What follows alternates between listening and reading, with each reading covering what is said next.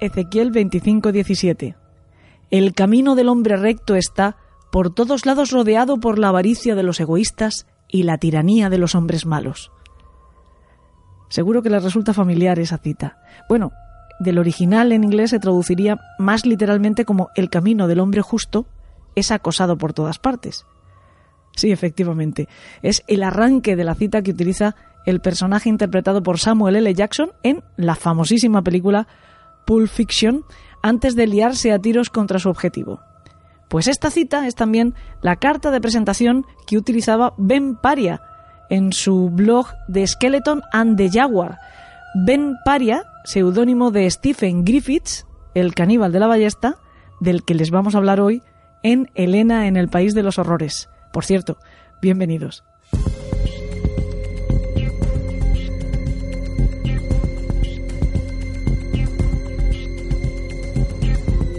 Pues resulta que esta cita, por muy famosa que sea, es falsa. O como decimos ahora, es un fake. Si buscan Ezequiel 25:17 en la Biblia van a encontrarse algo bastante diferente. Y precisamente por eso resulta tan apropiada en boca de este criminal. Resulta tan adecuada como carta de presentación de Stephen Griffiths, a quien también podemos considerar algo impostor. En todo caso, un sucedáneo. Porque matar mató, en eso no hay impostura pero lo hizo respondiendo a un patronaje, lo hizo respondiendo a un diseño creado en su propio laboratorio mental. De momento creo que esto está resultando un tanto confuso, pero creo que podré ir aclarándoselo conforme vayamos contándoles su historia. Nos sirve de percha para invitarles a reflexionar sobre un tema que al menos a mí me resulta sumamente interesante. El mal creado, el mal como moda. En el programa de hoy vamos a tener mucho de eso, ya verán. Pero vamos a comenzar hablando de Griffiths, émulo de Peter Sutcliffe, émulo a su vez de Jack el Destripador. ¿Recuerdan que en la temporada pasada les hablamos de los copycats? Pues Stephen Griffiths es, por decirlo de alguna manera, un nivel avanzado, si se me permite la ironía, del asesino imitador. Nació en Batley, en West Yorkshire, en Inglaterra, el 24 de diciembre, fíjense qué fecha, de 1969, en el seno de una familia sencilla, pero bastante estable. Él fue el primer hijo del matrimonio formado por Stephen Griffith Sr. y su esposa Moira. Él, el padre, era comerciante, se dedicaba a la venta de pescado congelado, mientras que ella era telefonista. A ambos les iba moderadamente bien, o por lo menos lo suficiente como para poder comprar su propia casa.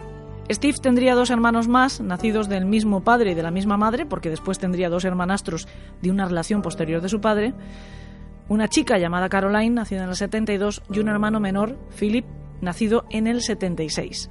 Cuando tenía 13 años, como ya han adivinado, los padres se divorciaron. Los niños se quedaron con su madre y se fueron a vivir todos a una casa de protección oficial concedida por el ayuntamiento de Wakefield. El divorcio no debió de ser demasiado pacífico entre los Griffiths, pero aún así fueron capaces de ponerse de acuerdo para proporcionarle a Steve una educación de mucha calidad y le enviaron al colegio Queen Elizabeth Grammar, caro pero de gran prestigio. No toda la fama del centro se debía a cosas buenas. Todos sus alumnos sabían que John George Hyde había también estudiado allí y no creo que pudiera considerársele uno de los antiguos alumnos ilustres. No sé si se acuerdan de John George Hyde. Hablamos de él en nuestra segunda temporada. Es más conocido como el vampiro de Londres o el asesino del baño de ácido, por el método que utilizaba para deshacerse de sus víctimas. Él fue un criminal en serie que actuó en Inglaterra a mediados del siglo XX y que fue condenado por el asesinato de seis personas, aunque es verdad que es sospechoso de haber matado a nueve en total. Pues esta fue una de las historias que impresionó a Stephen, a quien los adultos tenían por un niño bastante normal, pero que sin embargo sufría las burlas de sus compañeros de colegio. Tal vez por eso aspiró a parecerse a aquel infame condiscípulo que sería el primero de sus referentes. En el Queen Elizabeth Grammar estuvo hasta los 16 años. Por aquel entonces había empezado a mostrarse bastante distante con su familia y empezaba a tener un comportamiento antisocial, algo rebelde, que sin embargo seguía pasando desapercibido, seguían creyendo que era un chico normal y estable. Antes de cumplir la mayoría de edad, se las vio por primera vez con la justicia. Fue detenido y enviado a un correccional por robar en una tienda y herir con un cuchillo en la cara a su propietario. Le cayeron tres años, aunque solo estuvo bajo tutela uno. Después de aquello, rompió todo vínculo definitivamente con su familia porque consideró que lo habían abandonado a su suerte. Recibió un piso en Manningham proporcionado por los servicios sociales y comenzó sus estudios superiores en psicología. Lo que pasa es que pronto volvió a meterse en líos y la policía fue a buscarle a su casa, a su piso de concesión oficial. Allí le encontraron en posesión de una pistola de aire comprimido y le condenaron a 100 horas de trabajos comunitarios. Un par de años después, en 1991, una joven, una muchacha, le denunció por haberla agredido a ella también con un cuchillo. El juez en aquella ocasión determinó que tenía que ser evaluado por especialistas y fue enviado al hospital psiquiátrico de Rapton. Allí, los médicos le diagnosticaron un trastorno de la personalidad antisocial. Dijeron que era un sádico y un psicópata esquizoide, con fantasías violentas como la de querer convertirse en asesino en serie, y concluyeron que el joven era un peligro social, pero no un enfermo y por lo tanto imputable de sus delitos, y le mandaron a la cárcel. Salió en 1993 y retomó sus estudios. Consiguió licenciarse en psicología, aunque le costara 10 años, por la Universidad de Leeds, pero siguió sin trabajar. Lo cierto es que nunca lo hizo. Durante todo ese tiempo, Griffiths tuvo varias novias, era un chico atractivo y no le costaba para nada conquistar a las mujeres. Con la primera, con Leigh Miller, estuvo aproximadamente unos ocho meses antes de romper. Ella lo dejó porque al parecer Griffiths era incapaz de mostrar ninguna emoción, ni siquiera la besaba o la cogía de la mano, nada en absoluto. Cuando le dejó, él en represalia le envió anónimamente un libro sobre el hijo de Sam, una amenaza velada. La chica entonces le pidió a su padre y a un amigo de su padre, que por cierto era un matón, que le hicieran una advertencia. Y así fue, y consiguieron que no volviera a molestarla. Pero como digo, Griffiths no tenía problemas para ligar, eso sí, tenía ciertos problemas sexuales. Su siguiente novia, Zeta Pinder, habla de un Stephen mucho menos frío del que describe Miller. Con ella sí había contacto, de hecho sí había sexo, pero dice que jamás él alcanzaba el clímax y que tampoco le gustaba nada hablar de ello, se enfurecía muchísimo. Ella llegó a pensar que Griffiths tal vez fuera gay y lo estuviera reprimiendo. Tenía otras excentricidades, como por ejemplo taparse los oídos con algodones por miedo a que supuestos bichos que reptan por las noches por las sábanas de la cama se le colaran en el cerebro él pensaba que eran estos bichos los que estaban provocándole los cambios de humor. Durante todo el tiempo que duró su relación, Stephen y Zeta se veían siempre en casa de ella. Él jamás la invitó a la suya. Es más, le mintió. Le dijo que vivía con sus padres. Y bastó una única vez, la primera vez que Zeta entró en el apartamento de Stephen, para que la chica decidiera abandonarle para siempre. Al parecer, además de los problemas sexuales, tenía un gusto demasiado particular para decorar la casa. Z vio cientos de películas de terror slasher en las estanterías, cientos también de libros y revistas sobre criminales, lo más violentos posibles, especialmente sobre los asesinos de los páramos, sobre Peter Sutcliffe y por supuesto sobre Jack el Destripador. En la pared, además de fotografías de dudoso gusto, colgaban espadas samurai y apoyada contra la televisión estaba la ballesta. Z contaría años después que se estremeció al pensar que aquel arma había estado en sus manos. Cuando salió de allí, y lo hizo precipitadamente, no volvió a verle. Después de dos años de relación, no quiso volver a verle ni un segundo más. De hecho, le abandonó por teléfono. Z fue una chica lista. Pero a Stephen no pareció molestarle esta ruptura. De hecho, Z fue rápidamente sustituida por Amanda Jackson.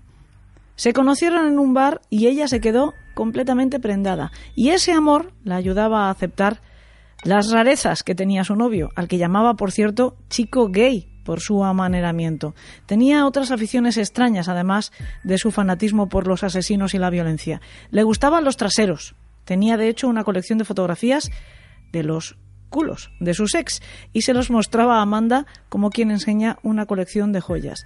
Ella desconocía todo sobre los antecedentes de su novio hasta un día que le dijo que tenía que ir al juzgado. Al parecer, una exnovia le acusaba de haberle echado agua hirviendo en el estómago mientras dormía. por haber intentado abandonarle. Él se defendió a sí mismo y ganó, pero luego se hizo tatuar en el brazo la frase Diane perdió la guerra. A partir de ese momento fue más sincero con Amanda. Ella fue consciente de la obsesión, adicción, de hecho lo llamaría ella, que Steve tenía por los asesinos en serie. Él le repetía constantemente que quería ser infame, no famoso, y de hecho le mostraba la diferencia entre estos términos en un diccionario. Admiraba profundamente, como hemos dicho ya varias veces, al destripador de Yorkshire, a Peter Sutcliffe, y le confesaba que deseaba ser aún más grande que él, algo que planeaba desde adolescente. Nuestros mecenas, que tienen acceso a nuestros contenidos premium, ya conocen a este criminal, a Peter Sutcliffe, al que dedicamos un programa entero de los apéndices del País de los Horrores la temporada pasada. Finalmente todo esto hizo mella, el miedo se apoderó de Amanda y le dejó. Habían estado juntos aproximadamente unos seis meses. Con Z la relación había durado dos años. En esta ocasión la ruptura no se la tomó igual de bien que la anterior y de hecho la molestó durante un tiempo, a pesar de que él, antes de esta ruptura, ya había empezado a salir con otra mujer, con Katy Hancock. Ella era funcionaria de prisiones, les presentó un vecino y prácticamente empezaron a salir de inmediato. Y aunque la relación no duró ni medio año, la pesadilla se prolongó por más de una década. La pesadilla, por supuesto, para ella. De nuevo, como pasara con cada una de sus ex, describe a un Stephen bastante diferente al que describen el resto. En su caso, él manifestaba una necesidad casi compulsiva por tocarla, por abrazarla, por tomarla de la mano, pero solo cuando estaban en público. Según Katy, no había calor además en el gesto, solo posesión. Era una manera de demostrar que ella era su propiedad. Poco a poco, él la fue anulando, la fue separando de familiares y amigos. En cierta ocasión incluso llegó a engañarla para que Katy ingiriera una serie de pastillas que estaban contraindicadas con la medicación que ella ya tomaba. La envenenó. Durante un buen rato se limitó a mirarla enferma y a reírse. Llegó a decirle, te estás muriendo, y no le permitía a Katy llamar a la ambulancia. Por fin la dejó en el hospital y aprovechó el internamiento para ir hasta su apartamento, ellos todavía vivían en casas separadas, y deshacerse de las mascotas de Katy, deshacerse de sus dos perros. Después de eso ella se fue a vivir con él. Ella se vio completamente aislada de familiares y amigos. Después comenzaron también los golpes. Katy se defendía porque Katy había aprendido defensa personal, se los devolvía, pero esto parecía que le motivaba a Steve aún más. Además, él era mucho más grande y más fuerte le prohibió terminantemente salir de casa sin su compañía. Jamás, además, le soltaba la mano en público. Los padres de Katy llegaron a llamar a la policía, pero cuando los agentes acudieron al apartamento, allí estaba Stephen esperándoles y, por supuesto, asiendo fuertemente de la mano a Katy, que los recibió con una sonrisa forzada y los convenció de que no tenía ningún problema. No pudieron hacer absolutamente nada. Ella, para librarse de Steve, tuvo que huir literalmente. Tuvo que marcharse al sur de Inglaterra y refugiarse en casa de unos amigos. Esto ocurrió después de saber que estaba embarazada y perder el bebé. No obstante, aunque hubiera conseguido librarse de Steve, el acoso y las agresiones no cedieron y se mantuvieron por años. Ella, de hecho, tuvo que obtener varias órdenes de alejamiento que, sin embargo, él violaba continuamente. Steve continuó con su vida como si tal cosa. En otoño de 2004 se matriculó en la Universidad de Bradford para hacer un doctorado en criminología. Su tesis se titulaba El homicidio en una ciudad industrial, violencia en Bradford de 1847 a 1899. Como les he dicho al principio, Stephen Griffiths tenía un blog llamado El esqueleto y el jaguar, y allí utilizaba el seudónimo de Memparia, que no se sabe muy bien de dónde procedía. En su página se podía encontrar una enciclopedia de asesinos en serie con más de 120 entradas. Las más nutridas, por supuesto, las dedicadas a su ídolo, a Peter Sutcliffe, el destripador de Yorkshire, y las del ídolo de este, a quien trató de imitar Sutcliffe, a Jack el destripador. También tenía una descripción de sí mismo bastante escueta, pero desde luego esclarecedora. Decía, soy un misántropo que ha llevado el odio al cielo. La condición humana no es solo una condición biológica, también es un estado de ánimo. En tal caso, soy un pseudohumano para lo mejor y un demonio para lo peor. Estas frases están inspiradas en un poema manuscrito que encontró la policía en casa de Peter Sutcliffe, por supuesto, eternamente presente en la vida de Griffiths. Precisamente por esa disposición que tenía a seguir los pasos de su maestro, alquiló su famoso apartamento en Homefield Court, en pleno barrio chino de Bradford, el coto de caza favorito del destripador de Yorkshire, que se iba a convertir también en el coto propio de Griffiths. El edificio donde estaba situado el apartamento de Griffiths, que había sido una antigua fábrica textil reconvertida en edificio de apartamentos, estaba situado en Thornton Road, el centro, el meollo justo del tráfico sexual de la ciudad, que, de acuerdo con una serie de leyes que habían sido aprobadas en los 90, se había ido trasladando a las zonas industriales, a las afueras. Una enorme cantidad de trabajadoras sexuales de Bradford ejercían sin proxeneta, intentaban velar las unas por las otras, pero claro, era demasiado difícil, por no decir que era imposible estar protegidas. Casi todas ellas eran además drogadictas. Estaban terriblemente resignadas a ser víctimas constantes de robos, de violaciones en grupo, de palizas y también de desapariciones y asesinatos. Ese edificio situado en Thornton Road tenía además un pasado reciente violento, lo que de nuevo encajaba como un guante a Stephen Griffith. En él había vivido Kenneth Valentine, quien alquilaba el dormitorio de su apartamento a las chicas, a las prostitutas. Él se quedaba en la habitación de al lado mientras ellas hacían su trabajo y había taladrado un agujerito en la pared para no perderse ni comba. En 1996 había violado y asesinado a Caroline Creevy, una de esas chicas que le había descubierto espiándola. Supieron que había sido él porque quedó grabado por las cámaras de seguridad del edificio, quédense con este dato, sacando el cadáver envuelto en una alfombra. En su casa además descubrieron que tenía otra chica secuestrada y metida en una especie de jaula. Muchos piensan que podría haber sido la siguiente.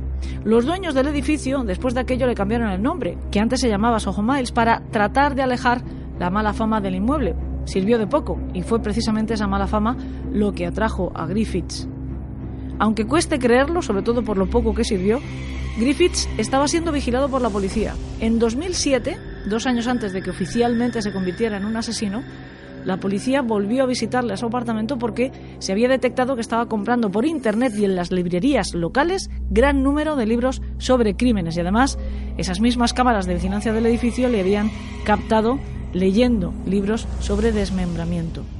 Todo esto constituía ciertos indicios de un posible comportamiento criminal, pero no lo suficientes como para que se le aplicase la orden de conducta antisocial, que le hubiese obligado a alejarse de allí. Lo único que podía hacer Ascent, la compañía dueña del edificio, que estaba informada del pasado violento de su inquilino, fue elaborar un dossier recogiendo todas las quejas del personal de mantenimiento y de los vecinos y entregárselo a la policía. Después también dio órdenes a las señoras de limpieza para que no entraran nunca a solas en aquel piso y reforzaron el sistema de cámaras de seguridad porque en caso de incidente podrían servir como prueba ante un tribunal, como de hecho así fue. Por aquel entonces, la personalidad de Ben Paria, su alter ego cibernético, ese personaje que él había creado y en el que había ido volcando todas sus fantasías de cómo le gustaría ser realmente, había ido empujando, había ido desplazando la de Stephen Griffiths, y hasta su aspecto había cambiado. Lucía un aspecto buscado, un aspecto que reflejaba excentricismo y, por supuesto, cierta peligrosidad. Siempre, siempre vestía de negro, siempre llevaba gafas oscuras, con botas, con una larga cabardina de cuero que usaba hasta en verano, y se le veía poco, pero cuando lo hacían era porque estaba paseando a sus mascotas. Dos lagartos gigantes a los que sacaba por la calle cogidos con correas. Por supuesto, había dejado de tomar desde hacía bastantes años la medicación para regular sus cambios de humor y su inclinación a la violencia, pero en cambio sí abusaba de otro tipo de sustancias ilegales y también del alcohol. En mayo de 2010 apareció una declaración de intenciones en su blog. Decía que estaba preparado para actuar y al día siguiente asesinó a Susan Blamers. Ella tenía 26 años cuando sucedió. Se había criado allí mismo, en esa misma ciudad, en Bradford, en el seno de un hogar de clase media. Había sido siempre una buena chica, sin problemas, hasta que empezó a estudiar enfermería. Entonces empezó a consumir demasiadas drogas, hasta volverse una adicta. Al principio solo era éxtasis, pero después empezó a inyectarse heroína y ya fue todo de mal en peor. Cuando sus padres lo supieron, dejaron de darle dinero y ella se vio forzada a prostituirse. Aquella última noche de su vida había vuelto a la casa familiar, había pasado la noche allí, de hecho. Por la mañana su madre la llevó hasta su casa de Allerton. No la volvió a ver. Un par de días más tarde, el novio de Susan llamó para preguntar por ella. La noche de su desaparición habían discutido y él creyó que habría ido de vuelta con sus padres hasta que se le pasara el enfado, pero hacía dos días él quería reconciliarse y no había tenido noticias supieron inmediatamente que le habría pasado algo terrible. Acudieron a la policía que puso en marcha una investigación. La chica había sido vista por última vez la madrugada del 22 de mayo en los alrededores de Sandbridge Road, pero nada más, hasta un par de días después. Como le pasara a Valentine, las cámaras habían grabado lo sucedido, salvo que en esta ocasión no solo registraron al asesino deshaciéndose del cuerpo, sino directamente habían grabado el crimen, habían grabado el asesinato. Cuando el vigilante se puso a revisar las cintas del fin de semana, vio algo que llamó su atención. Una chica salía huyendo del apartamento de Griffiths, seguida de él, armado con una ballesta. Se ve en esas imágenes cómo tampoco le tiembla el pulso para dispararle por la espalda. Ella cae y desaparece del plano. Pero le vemos a él acercarse apuntar hacia el suelo y volver a disparar. De acuerdo con los restos que se pudieron recuperar de Susan, esa segunda flecha habría impactado entre los ojos. La cinta continúa mostrando a Griffiths arrastrando a la mujer de vuelta a su apartamento. En un par de ocasiones mira directamente a la cámara. En una de ellas muestra su arma y en la segunda hace un corte de mangas al objetivo. Horas más tarde vuelve a salir llevando consigo varias bolsas negras. Stephen Griffiths fue detenido de forma inmediata. Se recuperaron aquellas bolsas para comprobar que contenían efectivamente el cuerpo descuartizado de Susan Blimers. También se encontró una mochila en cuyo interior había una ballesta y varios cuchillos. Esa mirada de Griffiths directamente a la cámara hace pensar que tal vez de esa forma estaba rubricando su carrera como asesino consiguiendo su anhelo de hacerse por fin famoso por algo terrible. Esas imágenes, de hecho, siguen dando la vuelta al mundo, reproduciéndose en cientos de monitores una y otra vez, disponibles en Internet, haciendo que el rostro de este asesino, del caníbal de la ballesta, sea conocidísimo a nivel mundial. Cabe la posibilidad de que lo hiciera adrede. En comisaría fue interrogado. A los investigadores les esperaba una tremenda sorpresa no solo iba a confesar, sin ningún problema además, la muerte de Blamers, sino también de otras dos mujeres cuya desaparición estaban investigando. Escuchen. Dice que mató a Susan Rosworth. Sí. ¿Y cuál es el otro nombre? Shelley Armitage. ¿Está diciendo que asesinó a Shelley Armitage? Sí. ¿Y la última? Susan Blamires. ¿Afirma usted que la asesinó? Sí. ¿En qué tipo de lugar las ha dejado? Si no puede decirnos dónde, dinos en qué clase de lugar fue. No lo sé. Donde las pondría un robot o un ordenador. Ya sabes, donde las pondría una aberración racional y sin emociones.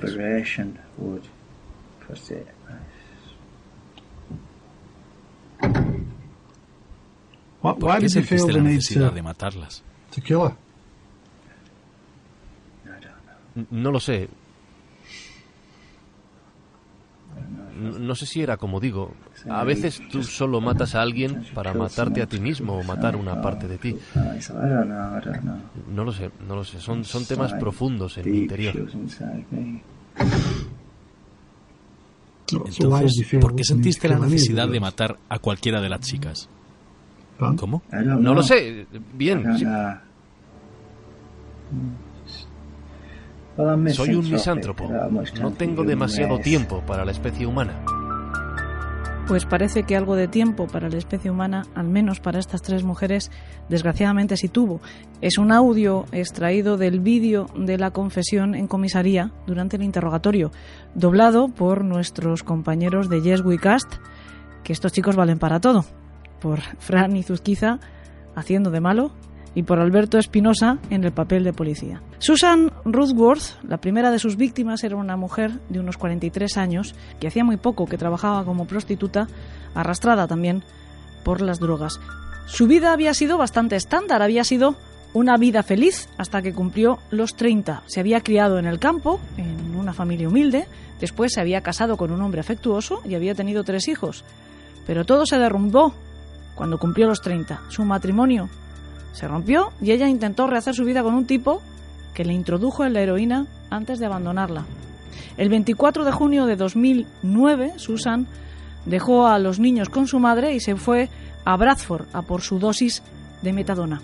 Fue la última vez que la vieron. Su familia se alarmó cuando no volvieron a verla, pero quisieron creer que había sido ingresada en un centro de rehabilitación, hasta que pasaron dos días sin tener noticias de ella y decidieron acudir a la policía. Abrieron una investigación inmediatamente, interrogaron a todos sus conocidos, pero nadie sabía nada.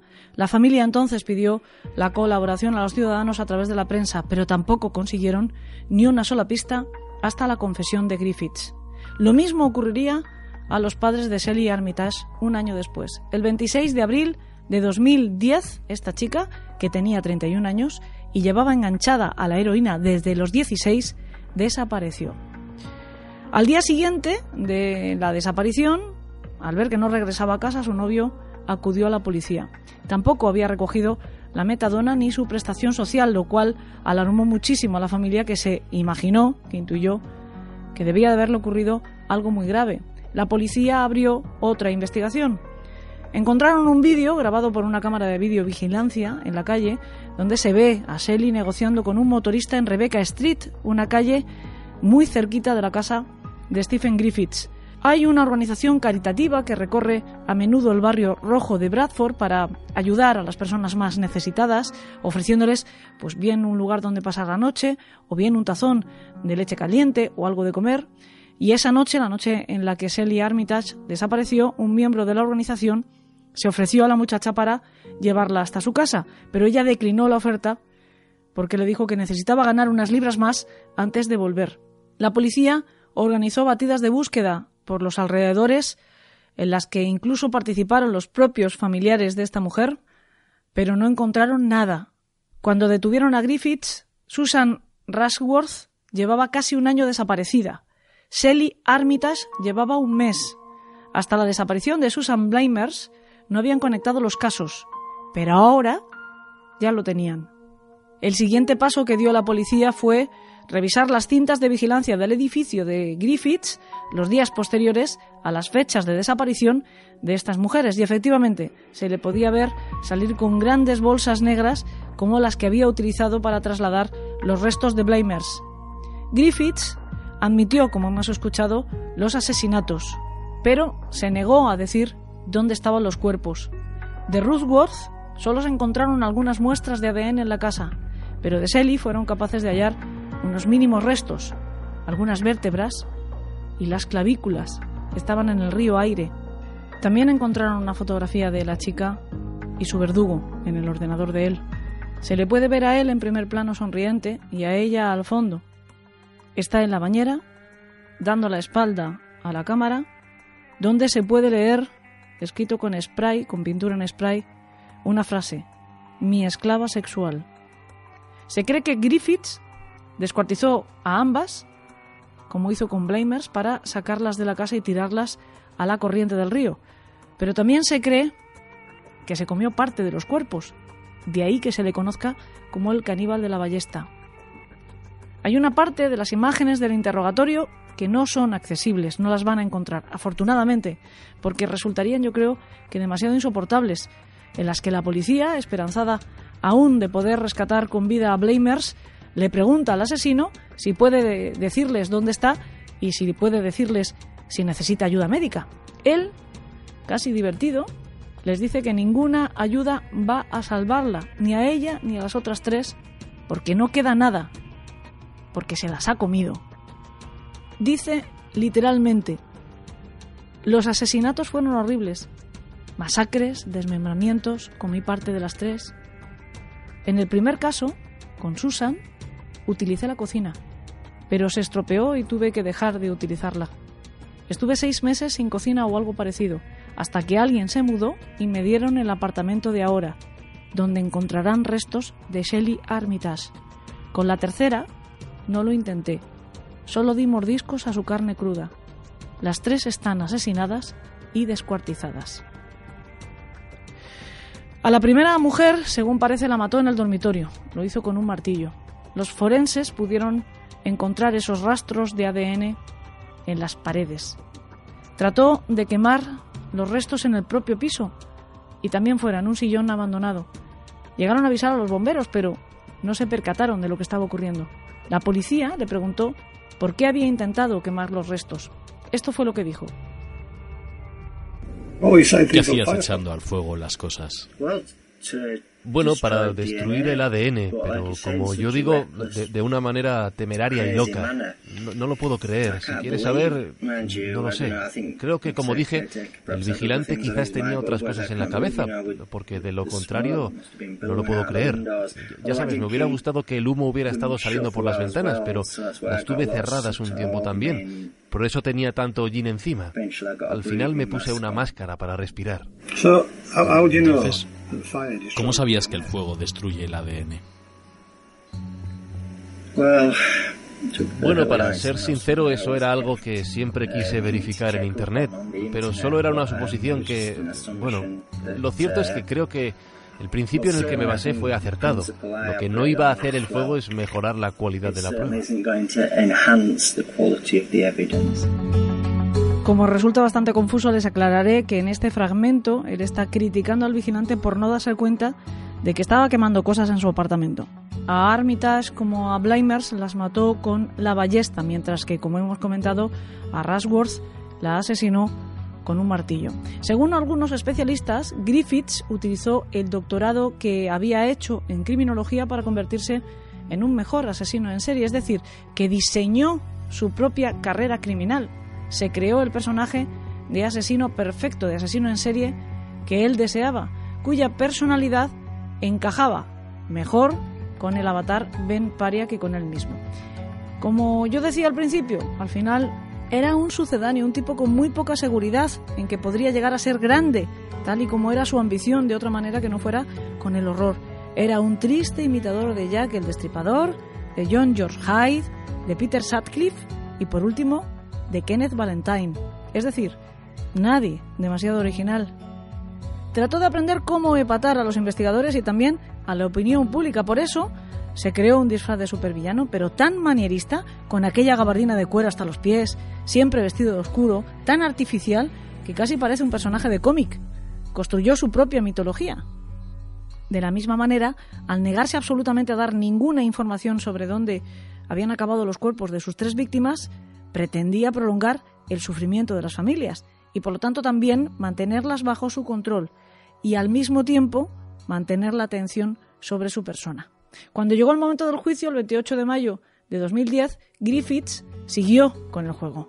Determinado a impactar, cuando el juez, James Goss, le preguntó su nombre, él, en voz alta y clara, destinada sobre todo a que le escucharan perfectamente los periodistas, respondió, Soy Stephen Griffiths, el caníbal de la ballesta. Él mismo había creado su propio alias. Después de eso, el magistrado consideró que iba a evitar, en la medida de lo posible, satisfacer su ego y ordenó que las siguientes comparecencias del acusado se hicieran por videoconferencia desde la cárcel de Whitefield, donde estaba encerrado. Griffiths se declaró culpable de los tres crímenes. Su defensa intentó hacer responsable de los asesinatos al sistema que 20 años antes habían diagnosticado que su cliente era un psicótico, que era un tipo peligroso y aún así le habían dejado libre. Pero sin embargo, no tuvo éxito porque el sistema no había diagnosticado a su cliente como un psicótico, sino como un psicópata. No como un enfermo, sino como una persona peligrosa y desde luego imputable por sus crímenes. El 21 de diciembre de 2010, Stephen Griffiths fue declarado culpable de los tres asesinatos y condenado a cumplir tres cadenas perpetuas sin posibilidad de libertad condicional. En prisión, Griffiths ha tratado de suicidarse varias veces, exigiendo que le trasladaran a un hospital penitenciario. También ha mantenido una huelga de hambre que casi le conduce a la tumba y ha sido atacado. Otro recluso lo apuñaló con una estaca de madera a principios de año. Aunque solo pudo ser juzgado por las muertes de Rashworth, de Armitage y de Blindmers, al ser interrogado por la policía, Stephen Griffiths afirmó que otras mujeres habían sido también sus víctimas. Se le pidió que diese una cifra y levantó seis dedos. Todavía la policía intenta que reconozca la muerte de otras mujeres de perfiles similares a los de sus tres víctimas que desaparecieron sin dejar rastro por los mismos años y por la misma zona. Y él, una y otra vez, se niega a colaborar. Este individuo es, seguro, un gran ejemplo de criminal narcisista, y el narcisismo es un campo de cultivo ideal para el mal como moda, como herramienta para llamar la atención, un fenómeno que nos acompaña desde el nacimiento de la prensa popular, desde Jack el Destripador, pero que se ve, sin lugar a dudas, incrementado en la era de Internet, en la era de las redes sociales. Es una idea que ya desarrollamos en los especiales sobre el Satanic Panic y el rock and roll. Y de pánico satánico y de rock and roll, si él quiere, vamos a hablar a continuación con Manu Carballal, que sigue siendo a día de hoy el único que de verdad, pero de verdad, de verdad, se ha adentrado con seriedad y con cuaderno en la investigación de campo. Él ha conocido todas las sectas, todos los grupos, todos los grupúsculos y hasta los contubernios satanistas existentes en España y viene a contarnos las verdades del barquero sobre ellos como hace siempre. Adelante. Únete a la banda del País de los Horrores también en las redes sociales. Síguenos la pista en Facebook, Twitter, YouTube e Instagram. Adelante, 42.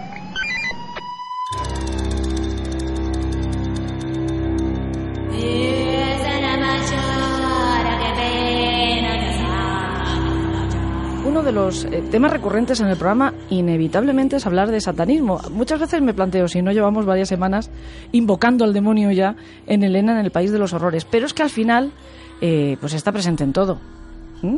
Como concepto, como idea mística, no lo sé, pero al final el demonio parece que se esconde detrás de cada esquina. También detrás de uno de los últimos libros que espero que todos ustedes hayan comprado. Y no será porque no se lo hemos avisado.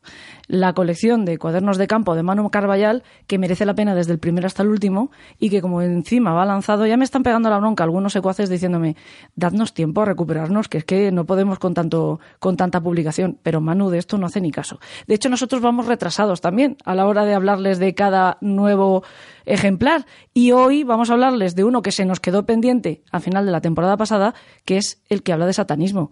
Pero es que vamos a ver, si alguien en España sabe de esto, eres tu mano. Bueno, solo le dediqué 20 años de mi vida. Claro. También te digo que hablamos mucho del demonio y esto que yo acabo de decir también lo repito frecuentemente. Cada vez que nos vas a hablar de un tema, digo, de lo, quien más sabe de esto es Manu. Porque es verdad, es que tú cuando coges presa, 20 años. No, y sobre todo que es que procuro hablar solo de lo que sé un poco. Mm. De lo que no sé, pues no tengo nada que aportar, entonces no me interesa. Bueno, un poco, Pero un poco... de este tema en concreto sí le dediqué muchos años de mi vida. Y este libro es prácticamente un censo. Sí, además es, yo creo que de todos los libros que he escrito, debo llevar unos 20 o veintitantos, yo creo que es el más biográfico. Porque yo empecé... Porque eh, yo soy el demonio. no, no, que va. Oh. El demonio está muy amariconado y además es muy caguica porque me llevé 20 años de mi vida buscándolo mm. desesperadamente en una carrera muy kamikaze y no hubo manera de que apareciese, o sea que es muy, muy tímido. Porque yo empecé en estas historias, es lo que relato en, en este libro, eh, a principios de los años 80, fíjate si llovió, yo había creado un grupito de amigos en mi barrio, que éramos todos chavales de 13, 14, 15, 16 años, que nos gustaba hacer las cosas que ahora hacen los de 50, ¿no? Lo de irnos a una casa Lo que hacemos nosotros, quieres hacer decir, psicofonías, ese tipo de cosas, nosotros las hacíamos con 15 años. Y, nos dedicábamos a jugar a los investigadores. Montamos un pequeño grupito, el CJI. ¿Cuánto daño hizo Scooby-Doo, eh? Y los Goonies, los Goonies, sobre todo, los Goonies sobre todo, nuestro, gran referente. No, lo cuentes. Entonces, eh, eh, a mediados de los 80 hubo un caso que a mí me impactó mucho emocionalmente. Yo en aquella época quería ser cura, tenía vocación sacerdotal y estaba estudiando para cura. Entonces me encontré con el primer caso eh, de un exorcismo que habría terminado con la muerte del supuesto poseído. ¿no? Un caso muy interesante que se había producido en el año 72, en diciembre, el 24 de diciembre del año 72. Nos decían nuestras fuentes que en una calle de La Coruña, en la calle División Azul, que ahora cambió el nombre por esto de la corrección política, eh, había una cruz pintada en el suelo, es verdad, muy, muy llamativa, roja, y blanca en el suelo, justo donde habían pactado el cuerpo de Javier Marcial, de un adolescente, después de caer después de caer del piso, desde el piso veintitantos del, del edificio que está enfrente. Y nos decían que todos los aniversarios, el padre, en la noche del 24 de diciembre, iba a repintar la cruz y a dejar unos folletos donde acusaba al arzobispado de Santiago de Compostela de la muerte de su hijo en un exorcismo. Claro, la historia es apasionante, ¿no? Entonces, durante tres años eh, yo tenía que cabrear bastante a mis padres porque en la noche de Nochebuena me comía el turrón a toda pastilla y salía corriendo para hacer guardia en la calle División Azul a ver si pillaba al señor que venía a repintar la cruz. Los dos primeros años no hubo suerte, pero la tercera va la vencida y al tercero pude hablar con él, lo cual me obsesionó más porque su versión es que eh, su hijo evidentemente no estaba poseído, su hijo era comunista, en vez de tener un crucifijo en la cabecera de la cama, tenía un póster del Che Guevara. Y su abuela, que era muy beata y muy creyente, consideraba que el niño tenía algo malo Estaba dentro. Perder, hombre, el, Che Guevara en vez del Cristo, imagínate, ¿no? Y aprovechando un viaje de los padres que fueron a pasar esas Navidades a las Islas Canarias, la noche de fin de año habría llamado a un, a un sacerdote amigo suyo, habían realizado un exorcismo y durante ese exorcismo el chaval, por lo que fuese, salió disparado por la ventana y cayó 20 pisos y se mató. Localicé a la gente que encontró el cuerpo, la tum bueno, hizo una investigación muy extensa, pero aquello digamos que me obsesionó en cuanto a mi planteamiento respecto a la figura del diablo, ¿no? Claro, yo era un crío, esto hay que entenderlo, ¿no? Que era muy joven. Pero digamos que yo le declaré la guerra al diablo, el diablo era un enemigo personal y a partir de ahí... O sea, que de alguna manera tú seguías pensando que detrás de aquello había una trampa. De... Claro, porque yo en aquel momento era creyente. Entonces, cuando justo poco después nos llega la primera noticia sobre una secta satánica en La Coruña, que es como yo inicio toda esta investigación, eh, me tiro de cabeza y arrastro conmigo a mis coleguillas del grupo, que los pobres no tenían ninguna culpa de esa cruzada personal.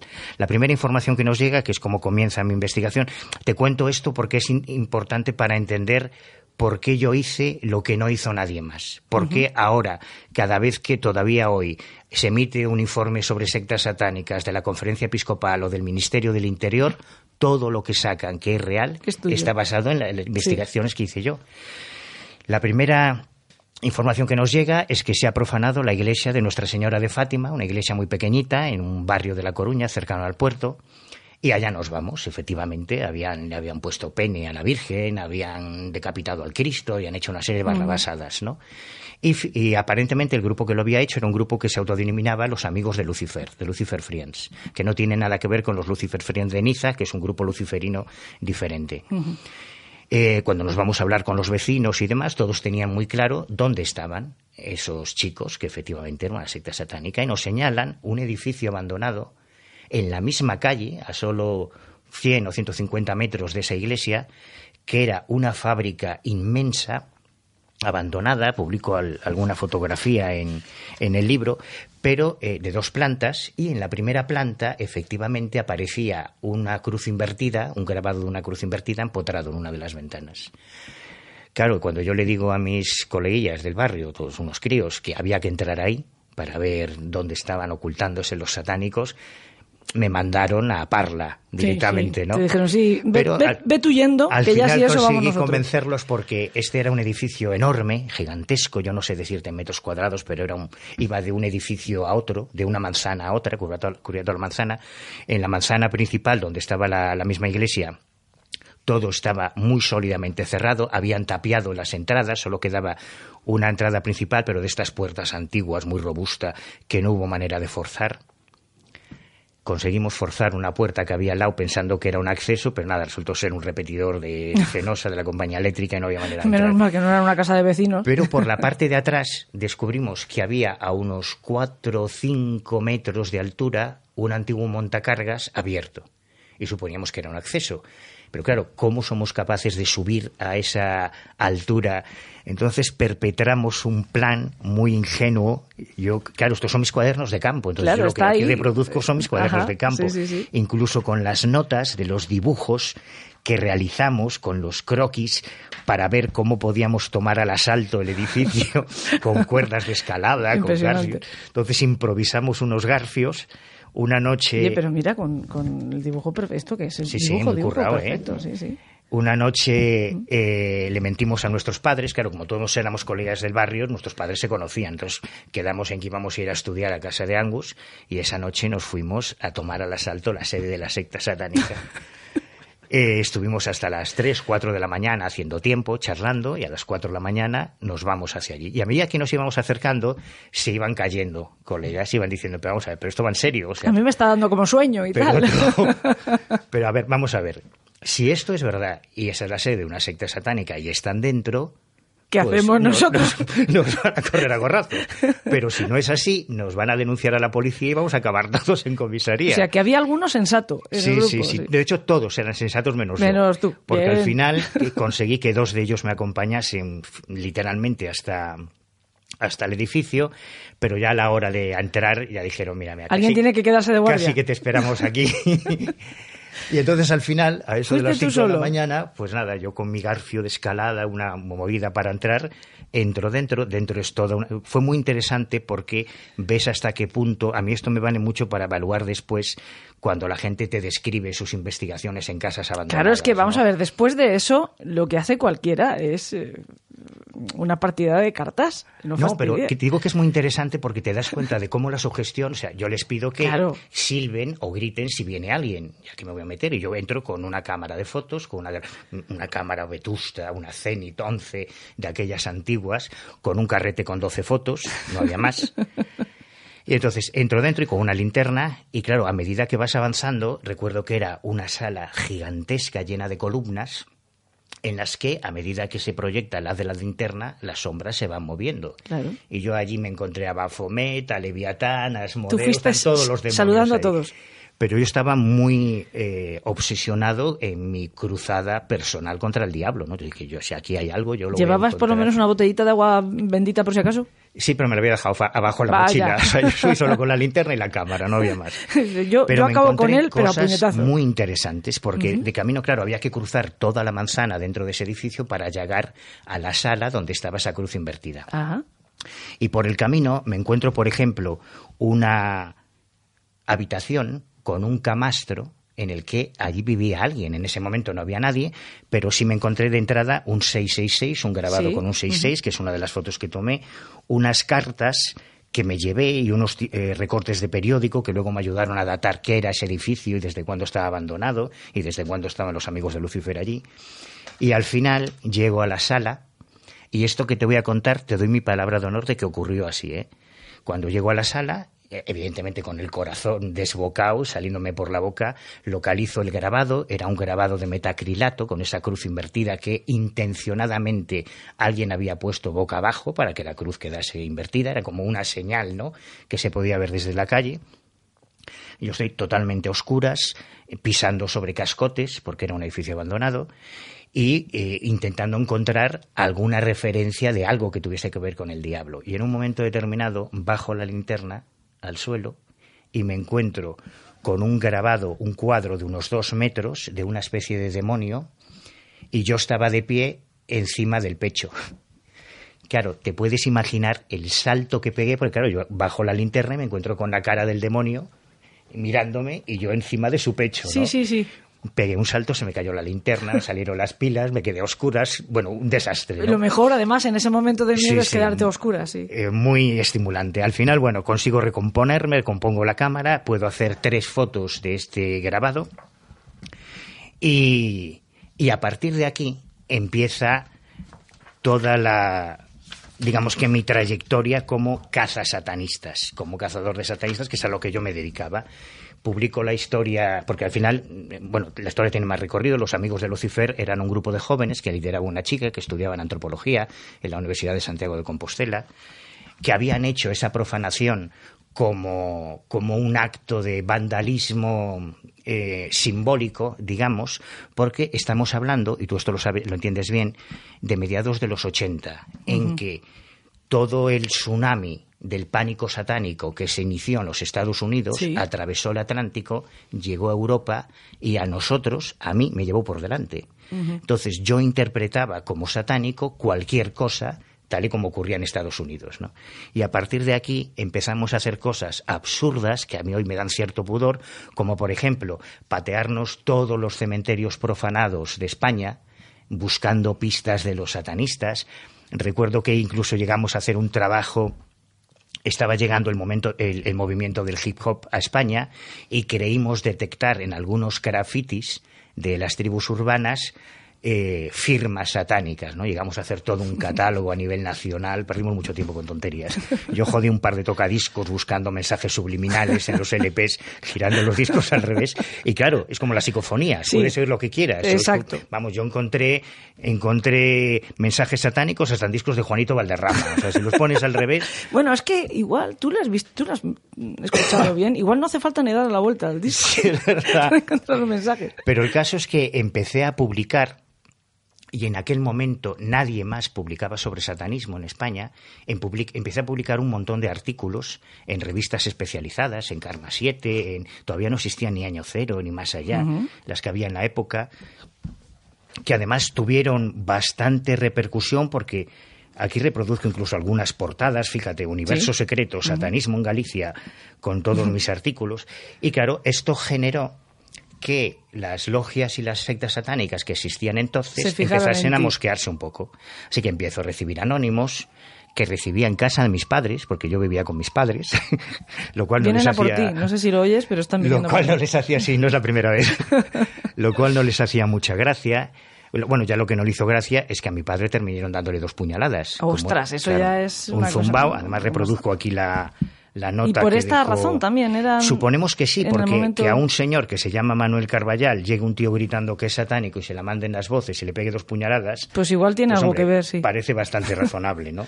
Aunque el tío, aquí reproduzco, al, final en el juicio se le declaró inimputable por trastorno mental, porque en esta carta que se le incautó cuando lo detuvieron decía que él oía voces, que veía gente muerta y tal, y probablemente escuchó todo el ruido que yo hacía con lo del satanismo. Se encontró Manuel Carballal y claro, como yo siempre intentaba parecer mayor. Si tú ves los vídeos de aquella época, siempre voy con corbata, con una americana que me queda grande, para parecer mayor, ¿no? Porque yo era un crío. Pero el caso es que voy entrando en, en este mundillo. Y me voy, y poco a poco voy conociendo personalmente, y al final conocí, que creo que esto pocos lo pueden decir, a todos los líderes y a todos los sacerdotes y a todas las sacerdotisas y a todos los presidentes de todas las logias satánicas que han existido en España. A todos. O sea, no hablo de oídas. Yo he estado con ellos. mi información no es de segunda generación. La primera fue que es un caso al que le dedico tres capítulos porque a mí me marcó mucho y al final, de hecho, fue el que me hizo dejar el mundo del satanismo. El primero surge cuando, eh, casualmente, en un mismo ejemplar de la revista Karma 7, eh, en el libro está la referencia, no recuerdo exactamente, esto debe ser finales de los 80, yo publico un artículo sobre las sectas satánicas que estoy localizando y en ese mismo artículo una chica joven, chica atractiva, en ese momento tenía unos 30 años, publica un artículo sobre unos supuestos fenómenos paranormales en un eh, parque de Tarrasa. En un viaje que yo hago a Barcelona con Javier Sierra, conozco a los directores de Karma 7, yo ya llevaba publicando en Karma 7 desde el año 85, y me comentan, el director, Ramón Plana, me comenta así de una forma mm, anecdótica, me dice, joder, la que has liado, macho, te están poniendo a parir una colaboradora porque dice que esto del satanismo, que tú no tienes ni puta idea, porque ella lidera una orden. Hombre, lidera una orden, hay que conocerla. Hombre.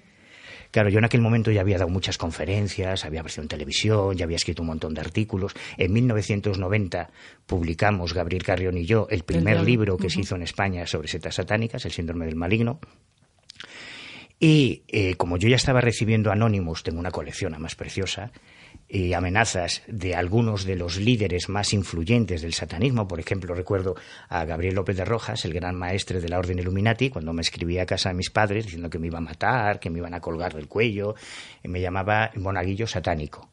No, monaguillo fascista, perdón. el satánico era él. Yo era monaguillo fascista que también es muy gráfico, ¿no? La imagen que tenían, ellos me consideraban un agente de la iglesia que se dedicaba a perseguir satanistas.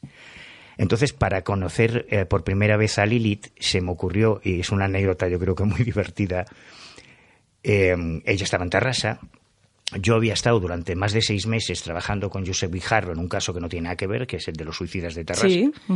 Entonces, Josep me conocía perfectamente. Y cuando yo me voy ya por fin a Tarrasa para contactar con esta líder, con esta sacerdotisa de una pequeña logia satánica de, de Tarrasa, yo no quería que me reconociese como Manuel Carballal, el que salía en los medios. Entonces se me ocurrió pues ir disfrazado de lo que yo suponía que era un satánico de Carabanchel, con unas melenas infames, con unos mostachos, con mi chaleco, mi, mi chaleco, mi camiseta de Venom, mis cruces invertidas, mis cosas. Y Pedro Canto, que es un tío encantador y siempre me dio cobertura en Barcelona, me dijo, hombre, ¿por qué no pruebas a ver si antes de quedar con esta tía quedamos con Josep en la misma terraza y si no te reconoce, fenomenal. Ajá. Bueno, pues el plan sonaba bien, ¿no? Sí. Entonces nos plantamos, Pedro Canto y yo, en casa de Josep Guijarro, llamamos al timbre, tindón. Abre Josep, mira a Pedro, hombre, Pedro, ¿qué tal? Y de repente ve un esperpento satánico al lado y me mira así como con expresión de terror. Y Pedro le dice, mira, te quería presentar a este amigo que te quería conocer. Mi primo de Carabanchel. Y claro, el jarro me tiende la mano como para saludarme. Ahí ya me empiezo a escojonar. Digo, joder, yo sé que Funciona, funciona. ¿Pero tú de qué vas disfraz? Fue, fue muy divertido porque, mm, en teoría, mm, yo no sabía que Manuel estaba en Barcelona y llamó al telefonillo de mi casa Pedro Canto, que estaba acompañando a, Manuel. Manuel, yo la última vez que le había visto y no había pasado tanto tiempo, pues era un, un hombre decentito, limpio, con, el pelo corto. ¿eh? Y de repente me viene un pavo con vestido con unas pintas negras eh, de cuero, botas y un pelo que le llegaba, vamos, le superaba los hombros. Pero ciertamente sí fue un susto, porque además me lo encontré así como de cara y me costó reconocerlo hasta que habla, ¿no? Ya cuando habla, pues le, le reconoces. Claro, y, hablé porque me empecé a escojonar, porque Claro. y, la verdad es que venías, recuerdas, para, para conocer a un curioso personaje en, esa época en la que eh, Manuel eh, estaba 100% dedicado al, al mundo del satanismo. Entonces yo pensé que iba a funcionar, pero no funcionó. No me digas, te vio y Porque yo quedo, después de eso ya quedo con esta chica el primer contacto, aunque yo notaba que me miraba raro, fue muy interesante porque te cuento todo esto porque Lilith a mí me abrió las puertas de la comunidad satánica en España sin quererlo. Me, me, llevó a su templo, un pequeño templo que tenía. Ella era devota, sabes que en el satanismo, ahora entraremos en eso, hay distintas corrientes. Ella era absolutamente devota de Aleister Crowley. En su pequeño templo, bueno, me presentó a su familia, conocí a su padre, etcétera. En su pequeño templo me sorprendió que tenía una colección de estolas de sacerdotes, colgadas, recuerdo, en, la puerta de entrada, en la parte de atrás de un perchero. Y en un momento determinado le pregunto, vamos a ver, pero qué mierda satánica eres tú, pero qué has visto aquí, una colección de estolas. Entonces ella me explicaba que como una de sus formas de hacer apostolado del mal, se dedicaba a seducir sacerdotes y a llevarse como trofeo como fetiche sus estolas consagradas. Es muy curioso. Otra de las cosas que hizo, por ejemplo, Lilith fue traducir el texto completo de la Misa Negra, que es un libro interesante, del latín al castellano para que cualquier hispanohablante pudiese vender su alma al diablo, porque ella decía, y este es otro tema muy poco conocido, el de la mística satánica, que ella a los 17 años había tenido una aparición real del diablo y desde entonces le había consagrado su vida. Ella era una absoluta creyente. Entonces tuvimos, yo había quedado con Pedro que si en hora y media no le avisaba, llamase a la policía, porque es que me habían pillado. Y a los 90 minutos yo me despido de, de Lili. Sí hay una cosa que tengo que resaltar, que en un momento determinado, cuando hablábamos de nuestro grado de compromiso, porque yo nunca le mentí a Lili, que esto es lo que luego le expliqué. Pero al final ella te reconoció. Sí, sí, pero te explico, por no perder la cronología, yo me había presentado como el representante de un grupo de Galicia muy interesado en el mundo del satanismo. Es decir, que es verdad, no, Exactamente. no le mentiste. Lo único que no le di mi nombre real. Ni dijiste cuál era tu interés. Claro, bueno, mi interés era conocerla y conocer... Quiero decir, eh, muy interesados en el satanismo, mm, pero no, no le especificaste que en acabar con el satanismo. Exactamente, ese ya era un matiz irrelevante. tenía importancia. Y, hablando de nuestro grado de compromiso, de repente me dijo una frase que me estuvo martillando en la cabeza durante años, que ella estaba tan consagrada al diablo que le encantaría quedarse embarazada y ser capaz de ofrecer a su propio hijo al diablo como prueba de fe, ¿no? Entonces yo pensé, bien, estoy por el buen camino, esto es lo que yo estoy buscando. Porque además ella, al ser una chica, una chica joven, una chica atractiva, se le abrieron las puertas de todos los grupos satánicos, luego verás por qué. Bueno, claro es que yo me despido de ella, eh, me reúno con Pedro, nos volvemos a Barcelona, yo ya vuelvo para Galicia y de camino a Galicia me llama eh, eh, Pedro, Palau de Karma 7 por teléfono diciéndome pero ¿qué has hecho? ¿Dónde te has metido? Ha llamado una tía, una colaboradora de Karma 7, poniéndote a parir, diciendo que prohíbe expresamente que publiques nada sobre ella y que era esta chica, era Lilith, ¿no? Colgarla Pedro, me llama el director de Año Cero, oye, que ha llamado una tía de Barcelona prohibiendo, o sea, me había reconocido. Y entonces yo le escribo una carta muy sincera a Lilith. Que está incluida también en el que libro. está incluida también en el libro y que es la primera de un maravilloso intercambio epistolar que tenemos durante años, fíjate. Además, lo bueno de Lilith es que todas son cartas manuscritas, escritas a mano, en la que yo le escribo le digo, bueno, me has pillado, efectivamente soy Manuel Carballal, pero tienes que entender que si yo me hubiese presentado como Manuel Carballal, no me ibas a recibir. Y yo le prometí que nunca iba a revelar nada que ella no me permitiese que yo no iba a publicar nada sin su permiso, pero que yo tenía un interés sincero por conocer quién, e, cómo alguien puede adorar al diablo, quiénes son los satanistas, ¿no?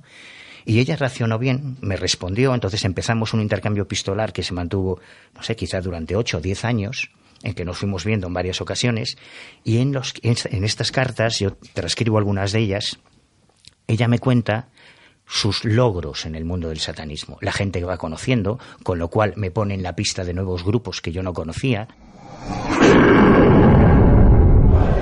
yo vi con mis propios ojos Carballal cómo mataba a un niño, cómo se lo cargaban. Y estaba ahí. Me cuenta, por ejemplo, su primera experiencia vampírica, que es muy divertida muy divertida. No, no me quiero enrollar porque son muchos casos y, podemos estar una hora y media solo hablando de del todas maneras, eso te iba a decir, que esto es casi casi el principio y que, bueno, eh, yo sé que esto a veces fastidia un poquito, pero es verdad que esta entrevista va a continuar en el programa de la semana que viene, que va a ser un especial y que es el programa que nosotros llamamos Los apéndices del País de los Horrores, que sí es verdad que es solo para mecenas. Pero bueno, al fin y al cabo, ser mecenas de nuestro programa cuesta euro y medio, que tampoco es tampoco es para tanto. Pues merece la pena, ¿eh? Claro, Porque la historia de Lilith, solo este caso es para hacer una película. Oye, no nos des idea porque sabes que nos estamos metiendo también productores cinematográficos. bueno, si dejarás, de, saberlo. Si has sido víctima de la productora del País de los Horrores ya. no, no, he sido beneficiario. que pues tenemos por aquí al director de la productora, director también de las filmaciones, lo tenemos por aquí. Y gran estrella protagonista. Sí, bueno, después de haberle oído la semana pasada, no la anterior, haciendo de niña poseída, igual lo podemos que... En todo caso, niño, ¿no? No sé si lo oyen de lejos, pero como lo que ha dicho no nos importa, da igual, que se lo oiga de lejos. Fíjate, estoy viendo en el libro que aquí hay alguna fotografía, no me acordaba, que me permitió tomar alguna fotografía de su templo con las cruces invertidas, los pentagramas, se ve que es una chica atractiva. Digo, vuelvo a resaltar esto porque esto es importante para entender por qué a ella acudían después, claro, en el mundo del satanismo, que es tan machista como todos los demás, encontrarse una chica jovencita, delgadita, menuda, atractiva, que es satánica, hombre, pues ya tienes mujer altar y eso te abre todas las puertas. Y ella me las abría a mí. Porque ella en esas cartas me iba contando toda la gente que contaba, contactaba con ella y me iba abriendo nuevas vías de investigación. Esta es una fotografía en la que estoy con ella. Vestido de, de, satanista de, de, Carabanchel. Sí. ¿Es verdad que eres este? Sí, sí. Da miedo, ¿eh? Me encuentras en una escalera oscura y sales corriendo. la verdad es que sí, pero es que mm, vaya pelos. Sí, bueno. Vaya pelos. Yo pensaba que eso era lo habitual, luego eh, descubrí que estaba muy equivocado. He de decirte que pese a la atractiva que es Lili, en esta foto cuesta diferenciaros. ¿eh? El caso es que gracias a Lilith fui, empecé a tomar contacto con otros muchos grupos, algunos de los cuales eh, hay, otra segunda estrategia que utilicé y esto no lo había contado nunca, he revelado un secreto, porque claro, yo Mm, la gente puede ver tus trabajos, tus artículos y preguntarse, pero ¿cómo lo ha hecho? ¿Cómo es posible que un freelance, que un tío independiente de un pueblo de La Coruña de Betanzos haya conocido a todos los satanistas de España? Bueno, pues una de las cosas que hice eh, cuando descubrí que en aquella época, estamos hablando ya de finales de los 80, principios de los 90, llegaron a publicarse hasta tres o cuatro revistas satánicas en España. O sea, había organizaciones, por ejemplo, la, Orden Illuminati de Gabriel López de Rojas, que editaba su propia publicación interna, que era una revista satánica para satanistas. Eh, los de eh, Ocinatas Otruc, por ejemplo, llegaron a publicar su propia revista, La Cripta. Entonces, a mí se me ocurrió crear una tapadera para acercarme a estos grupos y crear mi propia revista satánica, Inferix. Llegamos a ah. publicar dos números, publicamos, conseguimos publicar unos, unos eh, avisos en Karma 7, en Más Allá, en Año Cero, en las revistas especializadas, y entonces llegamos a recibir cientos de cartas, cientos de cartas de satanistas de toda España y también de América Latina. Eso también fue una mina de información brutal. Había que hacer una criba porque entre esos cientos de cartas que recibimos había gente absolutamente zumbada, pero muy zumbada, que quería eh, matar un niño, otros que solo buscaban sexo, sí, sí, yo quiero orgías satánicas, otros que solo les interesaba la música, no, es que a mí me mola el thrash metal y tal, otros que estaban por la estética gótica, había de todo, ¿no? Pero digamos que a mí esta, esta estrategia me permitió crear ya un mapa del satanismo en España. Luego había que ir a por ellos, a por los satanistas. Y uno de los casos bueno, hay muchos casos, es que te podía contar. Ah, bueno, es que reproduzco en el libro algunas cartas es que es peligroso, Manu, porque tiene su propio libro en las manos. Como esta de Darbo, que es muy simpática. Y se va reencontrando con determinados momentos. Sí, que ya no me acordaba, joder, que hay mucho, bueno, hay mucho material.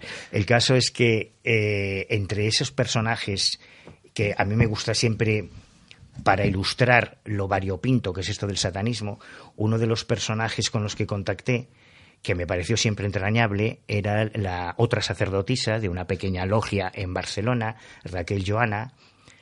En, su caso, en lugar de pertenecer a la corriente de Aleister Crowley, ella era la beliana de la, de, la iglesia de Satán de, Anton Lavey, y me pareció muy sorprendente las diferencias radicales que había entre una mujer que se dedicaba a seducir sacerdotes y que estaba dispuesta a matar a su propio hijo y Raquel, que cada vez que iba a su casa alucinaba porque ella no solo no autorizaba, como hace la Iglesia de Satán, los crímenes satánicos de humanos, sino que ni siquiera los de animales. Entonces, en sus misas negras hacían ofrendas florales. Ella incluso tenía un altar en su dormitorio con el pentagrama invertido, la cruz invertida, donde hacía sus, sus rezos al diablo, porque ella, y después si quieres la escuchamos, porque su testimonio es fantástico, ella decía que estaba enamorada del diablo. Me, me explicabas cuando nos conocimos lo que significa para ti Satán, lo que sientes por él. Bueno, yo un gran amor, siento un gran amor por él, realmente solamente me apoyo en él. Yo no me apoyo en un ser humano. Hace muchos años, bueno, yo quizás no me he apoyado nunca con nadie, y en Satán me apoyo. Busco, busco su cobijo, busco, busco su contacto espiritual, porque a veces cuando estoy haciendo una reunión de espiritismo o estoy haciendo una misa, lo siento. Siento que está yo estoy aquí sola y también siento que está aquí. Y lo que sientes por él es... Es amor, es mucho amor. Sí.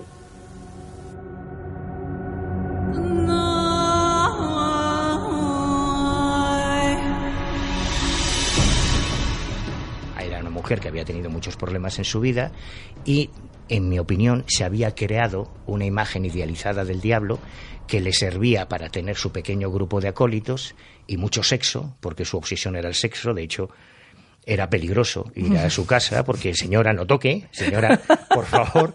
Las manos. Y además comer en su casa era siempre desagradable porque literalmente no mataba ni una cucaracha con lo cual tú estabas Tampoco las echaba. en tu casa. No, no, eran criaturas del diablo. Entonces, vivía libremente por ahí. Pero fíjate qué caso más paradójico, ¿no? Para alguien que viene con todos los prejuicios del catolicismo y del pánico satánico, encontrarse de repente con una imagen tan diferente a todo lo que había esperado. Solo una cosa más. que me pareció especialmente interesante de este caso. Ella decía que se comunicaba directamente con el diablo y recibía mensajes de él, hasta tal punto que llegó a participar en el eh, concurso de literatura erótica La Sonrisa Vertical con un libro que se llama Relatos de una bruja, que son todo relatos eróticos recibidos por psicografía, por escritura automática. Y en su dormitorio, no sé por qué, terminamos en su dormitorio. Bueno, tú sabrás. tenía, no, no, Tenía, yo iba para cura, recuerda. Ya, ya, pero igual tomaste un atajo extraño. Tenía un armario repleto de carpetas y carpetas de mensajes psicográficos exactamente iguales que yo, los que yo he visto en contactados extraterrestres, en mediums espiritistas, en videntes marianos. El fenómeno es el mismo, solo que ella esas psicografías las interpretaba como, como mensajes directos del, diablo. Y su forma de hablar del, del maligno, de Satán, del diablo, era con una ternura y con un cariño realmente turbador. La vamos a escuchar, como digo, la semana que viene yo les pido a todos los que han escuchado esta entrevista que casi es una introducción no solo a lo que va a ser ese programa especial, sino incluso al inicio de la investigación sobre el satanismo más completa que se ha dado en nuestro país, que es la que ha hecho y sigue haciendo además Manu Carballal. Vamos a poder escuchar su testimonio, vamos a poder escuchar otros cuantos cortes más de, de toda una vida de investigación, pero les tenemos que dejar un poco con la miel en los labios y recordar que la semana que viene vamos a tener ese especial y que simplemente tienen que hacerse mecenas. Pero yo te quería preguntar, porque este es el libro número dos de la colección de eh, cuadernos de campo. Bueno, eh, acaba de salir hace un mes más o menos el tercero. El tercero que, también tiene mucho que ver con nosotros mm. porque es eh, cómo tiene que reaccionar, cómo se enfrenta un funcionario de policía o del Mossos de Escuadra, de la Guardia Civil o de la Archancha ante a los fenómenos paranormales. Y es una recopilación de 16 casos de intervenciones policiales en supuestos casos de poltergeist. Hay mucho más que Vallecas, hay muchísimo más. Eso, esto es importante señalarlo, porque Vallecas se ha vuelto a poner de moda y todo el mundo lo tiene en la mente. Ni siquiera es el más interesante. Hay casos realmente desconcertantes. Que, que, están recogidos en esos 16 de los cientos de casos que hay. Otro día, si quieres, hablaremos de ello. Eh, yo he escogido 16 porque cada uno de ellos tiene una enseñanza particular. Cada uno de esos casos tiene una moraleja propia que nos enseña a algo, a nosotros y sobre todo a los funcionarios de policía, a los que ni en la Academia de Ávila, ni en la Academia de Baeza, ni en Zaragoza les enseñan cómo gestionar eh, la situación de que alguien les llama para pedir ayuda por supuestos fenómenos paranormales, mm. que ocurre mucho más a menudo de lo que imaginamos. Pero hay que recordar, yo quiero recordar a los secuaces cuál es la filosofía un poco de esta colección, porque me parece interesantísima y es que de la misma manera que estamos mm, repitiendo eh, a lo largo de esta conversación que todo lo que aparece en el libro de satanismo es investigación directa tuya, todo lo que aparece en la colección, que para eso se llaman cuadernos de campo, son los cuadernos de campo de investigaciones en primera persona que has hecho tú de distintos aspectos relacionados con esa eh, gran marca paraguas que es el misterio, ¿no? El primero es alta extrañeza, que son fenómenos ovni, este eh, segundo que es satanismo, el tercero son eh, poltergeist, denuncias de casos poltergeist. Nos está reivindicando por aquí el modelo de la portada que le mencionemos de nuevo. Pues, bien, Salvador La Roca, que, que tiene muchas ganas de aparecer en el programa y en este caso apareces un poco por detrás. ¿Eh? Esa, foto censurada, hemos de decir. Fue una foto censurada. revelar el secreto que el modelo de la portada de causa de denuncia poltergeist es el estupendo trasero de Salvador Larroca. Que nadie piense que no merece la pena mm, y que por eso le han puesto tantos efectos a la foto. que apenas se reconoce lo que es. ¿eh? Solo se para las intentar mejorar lo inmejorable.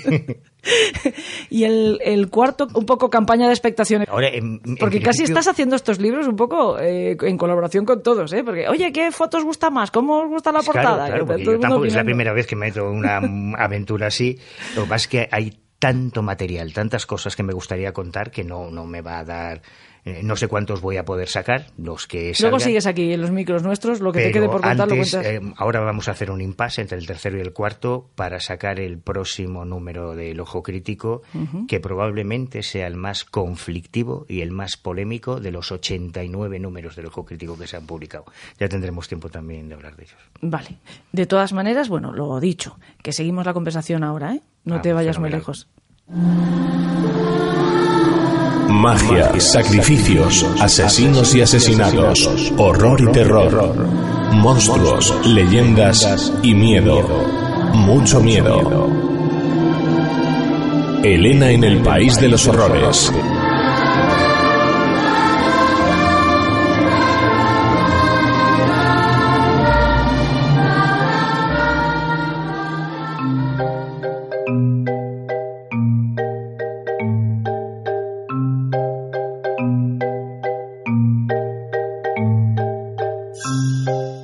Ustedes que los escritores encuentran su inspiración en los sitios más insospechados. Son gente rara estos escritores, sobre todo los del Club de los Marineros Muertos. En las noticias es frecuente, pero hay que ver en qué noticias. Desde luego a nosotros no nos importa. De hecho, a nosotros nos encanta que sus musas elijan los lugares más inverosímiles desde los que susurrarles las ideas. Escuchen y enseguida descubrirán dónde estaba la de Coldo Azpitarte para que se le haya ocurrido este relato. Se titula Susurros aflautados en mitad de la tormenta.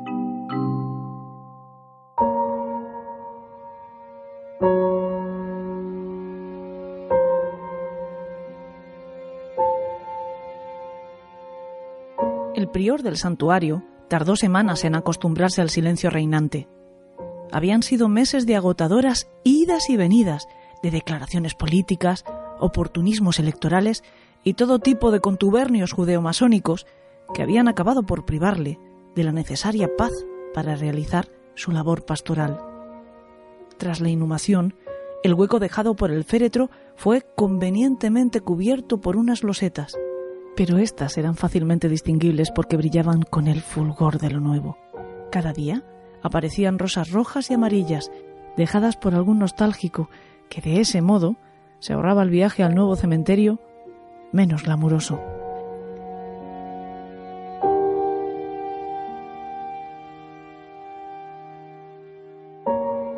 Aquel frío lunes de febrero, el santuario estaba vacío. Era el día de cierre semanal y las últimas nevadas mantenían a los monjes en sus celdas convenientemente calefactadas. Sin embargo, el prior se sentía inquieto como si la tormenta que se gestaba en el exterior fuera el negro presagio de una ominosa amenaza. Al prior le costaba dormir. No dejaba de dar vueltas a los insistentes rumores acerca de un plan para transformar el santuario en un centro de la memoria histórica. Él lo tenía muy claro, que jamás dejaría que los rojos se apropiaran del santuario. Antes lo dinamitaba que permitir tal profanación. Tras tratar infructuosamente de conciliar el sueño con el soniquete de Radio María de fondo, se levantó de su alcoba a beber un vaso de leche. Eso siempre lo calmaba. Fue entonces cuando vio un destello azulado en su ventana. Al principio pensó que era la tormenta, pero dado que no sonaba trueno alguno, se asomó buscando el origen de dicho fulgor. La luz venía de la basílica. El prior se puso una gabardina sobre su camisón y bajó las escaleras armado de su paraguas de empuñadura de bronce. Abrió la puerta del templo al tercer intento. Las llaves mojadas se le resbalaban entre las manos. Ni tan siquiera pensó que los asaltantes pudieran estar armados, porque estaba claro que se enfrentaba a profanadores, probablemente buscando la tumba de José Antonio, que si no, Caminó por el pasillo blandiendo el paraguas desde la punta, con sus pantuflas empapadas y la gabardina dejando un reguero de agua que marcaba su trayectoria. La luz, de un azul eléctrico, venía del altar donde hasta hace meses había estado enterrado su amado caudillo.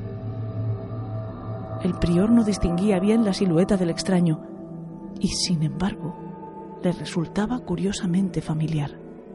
Se ocultó tras la columna lateral y desde allí se dispuso a saltar sobre el supuesto profanador al grito de ¡Va de retro, Satanás! Sin duda, el imprudente visitante habría recibido un severo testarazo de haber tenido un cuerpo donde encajarlo. Prior y Paraguas golpearon estrepitosamente contra el suelo. Algo aturdido y sumamente confuso ante el desarrollo de los acontecimientos, el prior se giró tratando de recuperar verticalidad y dignidad. Frente a él, una silueta etérea, traslúcida. Chaparra, a medio camino entre Tom Bombadil y Chiquito de la Calzada, le susurró en su característico tono flautado y algo anticlimático si tenemos que ser completamente sinceros. No sabes cómo se echaba de menos. El prior balbuceó algo sin llegar a completar ningún vocablo coherente. Cuando le oí gritar a mi nieto aquello de esto es una dictadura, creí que estábamos ante un nuevo alzamiento. Me las prometía tan felices que incluso me planteé asesorar al nuevo jefe del Estado vía Ouija. Pero tras la pataleta del chico no hubo fuegos de artificio, vítores o celebraciones. Un ominoso silencio se cernió sobre el cementerio. Silencio que rompió una voz aterradora. La única que me ha hecho claudicar. ¿Cuál? preguntó el prior, aún bajo los efectos del shock. La de Carmencita, ¿cuál si no? Y no te imaginas el carrete que tiene la jodía tras tantos años sin poder hablar y sin visitas.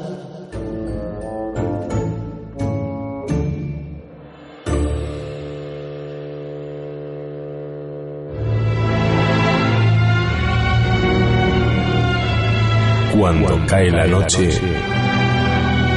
Elena te lleva al país de los horrores.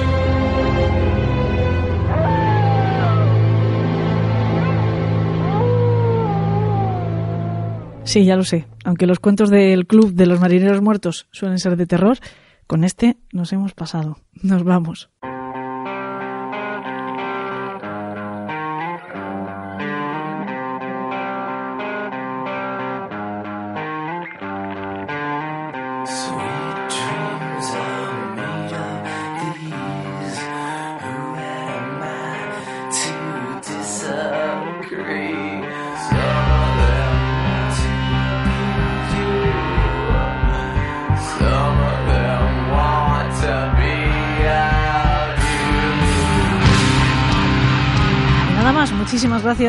A Manu Carballal, al equipazo de Yes We Cast y a todos ustedes por acompañarnos. Espero verles, si no a todos, a muchos, el próximo 12 de diciembre y allí les diré en persona aquello de que tengan dulces sueños.